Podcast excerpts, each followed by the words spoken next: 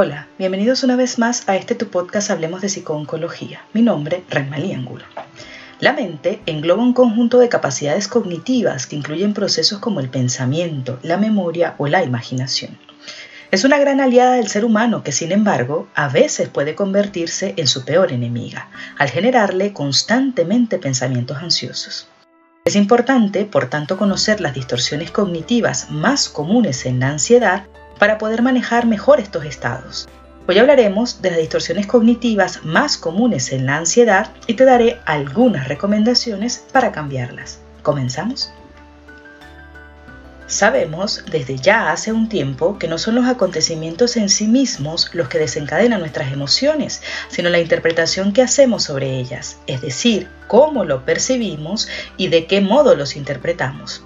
Las personas interpretamos el mundo a nuestra manera y la realidad es que no existe una única realidad, sino miles, ya que nunca es objetiva. Sin embargo, cuando el procesamiento de esta está muy sesgado, nos genera pensamientos disfuncionales. Las distorsiones cognitivas que mencionamos en nuestro podcast anterior y de las que hablaremos en esta serie de programas fueron definidas por el psiquiatra y profesor estadounidense Aaron Beck en el año 1979 hace ilusión a los sesgos negativos a la hora de interpretar la realidad que cometen las personas con problemas emocionales. Sin embargo, estas distorsiones también pueden tener las personas sin ningún trastorno de base. Detrás de cada sentimiento de tristeza, rabia, miedo o angustia puede haber un pensamiento que está ocultando o disfrazando la realidad. Es por ello por lo que en ciertos trastornos como la depresión, la ansiedad o en las fobias, las distorsiones cognitivas juegan un papel principal. Estas distorsiones, al sesgar nuestra realidad, sesgan los pensamientos y pueden producirnos un gran sufrimiento que es además innecesario. Cuando hablamos de distorsiones cognitivas, hablamos de interpretaciones erróneas que hacemos de la realidad que nos llevan a percibir el mundo de forma poco objetiva y disfuncional al sesgar la realidad, pueden y suelen generar un gran malestar en la persona. Este tipo de distorsiones cognitivas tiene como finalidad avivar el sufrimiento. La mente se deja llevar entonces por unos modelos de pensamiento muy rígidos y negativos que la atrapan y donde se hunde la lógica, la razón y el equilibrio interno. La más mínima dificultad se convierte en un gigantesco problema. Generalmente tienen lugar en estados de ansiedad o depresión. Sin embargo, hay que señalar que todos los seres humanos sufrimos alguna vez de estas distorsiones cognitivas en algún momento de nuestras vidas. Aquel pensamiento de si soy incapaz de resolver este sencillo problema es porque soy un inútil, alguna vez se nos ha pasado por la cabeza. Afortunadamente, la mayoría de las veces nos esforzamos por mantener el control. Entonces, al analizar con calma, vemos otras posibilidades y optamos por seguir actitudes más sensatas.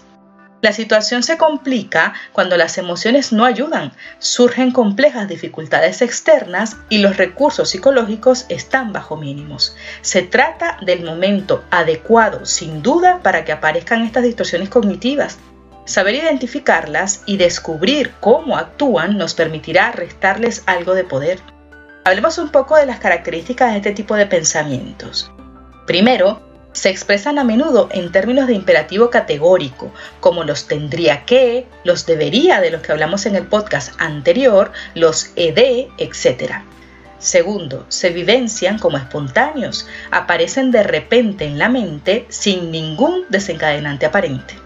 Tercero, son mensajes breves, específicos y discretos y a menudo se presentan en forma de imagen visual. Cuarto, tienden a ser dramáticos y catastrofistas.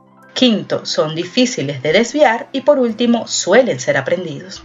Existen muchas distorsiones cognitivas en el caso de la ansiedad y haciendo un resumen podemos mencionar como las más comunes el pensamiento dicotómico o polarizado, Quizás te suene más si decimos pensamiento blanco o negro o todo o nada. Esto quiere decir que procesamos la realidad de forma categórica. O estás bien conmigo o estás contra mí. Las cosas solo pueden ser buenas o malas, blancas o negras. La falta de término medio o de la escala de grises favorece el incremento del sufrimiento por la situación. Otra distorsión es la catastrofización Es una distorsión clásica que hace que mucha gente se aleje de quien la padece, ya que siempre se piensa en la peor situación posible. Nos justificamos que es para estar preparados, pero para lo único que nos sirve es para aumentar la ansiedad ante las situaciones. Un ejemplo podría ser, si ya no apruebo este examen, ya no terminaré la carrera, o el que me duela el estómago significa que la enfermedad ya se ha extendido. La abstracción selectiva suele ser una distorsión común en la ansiedad y se produce cuando únicamente eres capaz de ver el lado negativo de las cosas. Y es una manera muy nociva de hacernos daño, ya que genera una constante nube negra de problemas en nuestras cabezas. Problemas que si te detienes a analizarlos desde otro punto de vista, quizás no lo sean tanto. Frases que quizás hayas dicho con relativa frecuencia como es que a mí todo me sale mal, ya he tosido varias veces, seguro que tengo algo grave. Mi amigo no ha venido a la reunión, seguro que me odia, etcétera, son un claro ejemplo de esta distorsión. Adivinar el pensamiento de los demás es otra distorsión cognitiva típica de los procesos de ansiedad. Este tipo de pensamiento puede convertirse en una tortura que acrecienta la ansiedad. Cuando nos cruzamos con alguien y, por ejemplo, los únicos pensamientos que acuden a nuestra cabeza son no le caigo bien, piensa que soy un fracasado, probablemente le doy pena, etc. ¿Te suena alguna de estas distorsiones? ¿Has pensado de esta manera en alguna ocasión? Probablemente sí. Ya hemos mencionado que no es necesario padecer un trastorno mental para tenerlas, pero sí es cierto que cuando se convierten en nuestra única forma de pensar, entonces tenemos un problema. En definitiva, si prestamos atención a cómo operan estas distorsiones, nos daremos cuenta de que no son otra cosa que la operación que hace nuestra mente para transformar creencias irracionales en pensamientos automáticos negativos. Es decir, son la forma en que nuestra propia mente nos ataca. Pero lo importante ahora es cómo podemos acabar con estas distorsiones lo primero es detectarlas, ya que la mejor forma de modificarlas es siendo consciente de ellas. Existen técnicas de psicoterapia que inciden directamente en este tipo de distorsiones y son las llamadas técnicas de reestructuración cognitiva. En ellas, el profesional te ayudará a identificar estas creencias que has desarrollado hacia el mundo y posteriormente desarrollar pensamientos y formas alternativas de interpretar las situaciones. El objetivo es cuestionar esta forma de pensar y sustituirla por pensamientos alternativos más realistas que te harán sentir emociones más positivas y por lo tanto que te serán más favorables a la hora de tener conductas más útiles para vivir en armonía con tu entorno. Por lo que si en tu proceso de reflexión te das cuenta de que cometes estos errores de pensamiento con relativa frecuencia y que además esta forma de pensar interfiere con tu vida y tus emociones, es hora de acudir al psicólogo. Seguro encontrarás profesionales que puedan ayudarte. Con el conocimiento de las distorsiones, aprender a frenarlas y generar evidencias para irlas manejando, puedes tomar el control de tus pensamientos y vivir mejor, con ideas claras y reaccionando a las cosas que sí pasan sin hacer caso a las percepciones equivocadas que tu mente puede tener en ocasiones. También la terapia ayuda a alcanzar una mayor flexibilidad, ver más opciones, sentirnos con capacidad de hacer las cosas o generar un plan para poder hacerlo.